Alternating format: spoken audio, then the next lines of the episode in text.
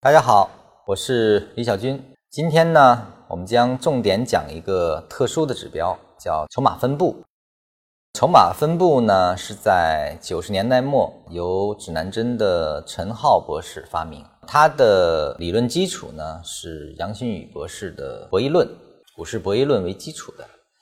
今天我们看似是在讲一个指标，其实呢，我是希望这个指标的作用下啊，在这个指标的讲解过程中，带着大家呢进入一个新的维度的建设，就是博弈思想。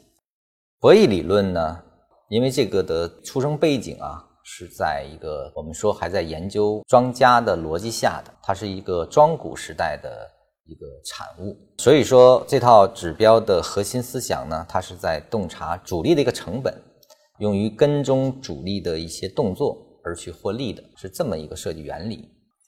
我们先看一下它的一些理论和它的一些算法编制、分类、应用以及它的优劣势。其实每一个指标都应该有这样的一个分析过程。它的理论是这样，我总结的就是利益制约行为，主力的成本是它的利益所在。一般我们所想象的主力都不会亏本出局嘛，都是为了利益来的，都是为了获利出局。所以说，通过研究市场的一个成本分布情况，去洞察市场的筹码变动的方向，从而指导交易的。它的算法是这样子的：假设筹码在保持不变的情况下，通过每一个时间单位的。价格所对应的成交量进行一个动态的模拟分布情况，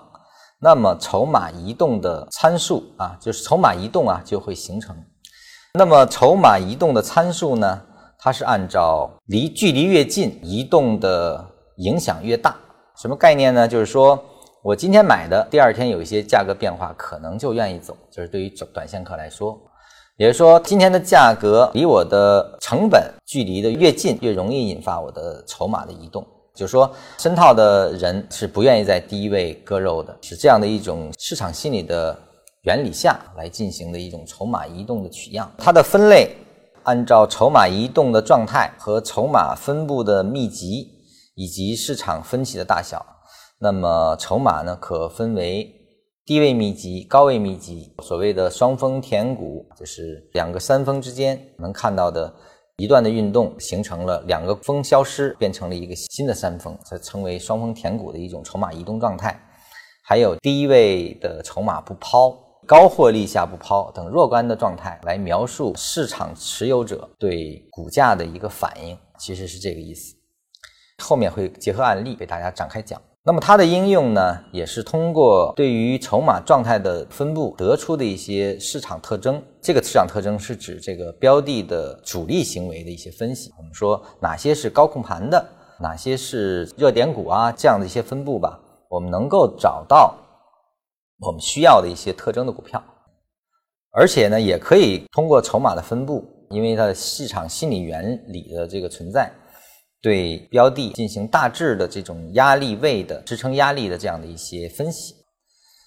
它的优势呢是可以对个股进行技术性的分类，可以迅速帮我们锁定所需要的这种目标群。那么劣势呢是模拟的这种特征啊，